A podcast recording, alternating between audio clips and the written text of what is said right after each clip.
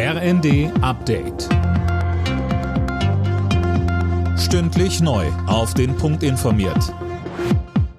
Ich bin Gisa Weber. Guten Abend. Damit der XXL-Bundestag wieder schrumpft, will die Ampelkoalition das Wahlrecht neu gestalten. Mit den Überhang- und Ausgleichsmandaten, die das Parlament aufblähen, soll Schluss sein.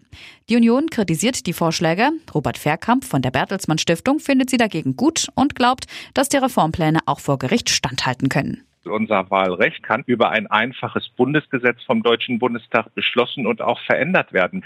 Das Bundeswahlrecht muss allerdings den Wahlrechtsgrundsätzen entsprechen. Und da kann ich nicht erkennen, warum dieser neue Vorschlag, der da jetzt vorgelegt worden ist, warum der verfassungswidrig sein soll. Der schnelle NATO-Beitritt von Finnland und Schweden ist schon am ersten Tag ausgebremst worden.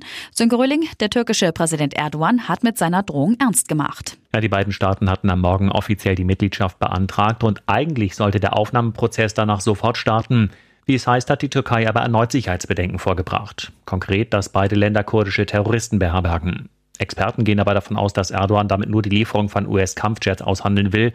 Deshalb liegen die Hoffnungen jetzt auf Gesprächen mit Außenminister Cavusoglu. Der ist heute, wie der Zufall es will, in Washington.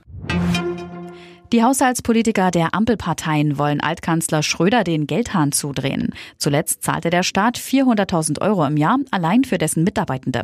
Damit soll jetzt Schluss sein. Eileen Schallhorn. Ja, das Geld soll demnach nicht mehr nur an den Status geknüpft sein. Die ehemaligen Bundeskanzlerinnen oder Bundeskanzler müssen schon weiter Verpflichtungen nachgehen, die sich auch am Amt orientieren, heißt es. Offiziell werden Schröder seine Privilegien also nicht direkt wegen seiner umstrittenen Russlandkontakte gestrichen. Die Union wollte ihm deswegen ja auch sein Ruhegehalt Geld aberkennen.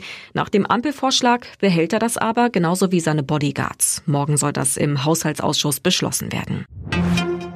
Die Deutsche Bahn hat die Ausstattung ihrer künftigen ICE-Flotte vorgestellt. Die neuen Sitzplätze sind demnach als persönlicher Rückzugsort konzipiert.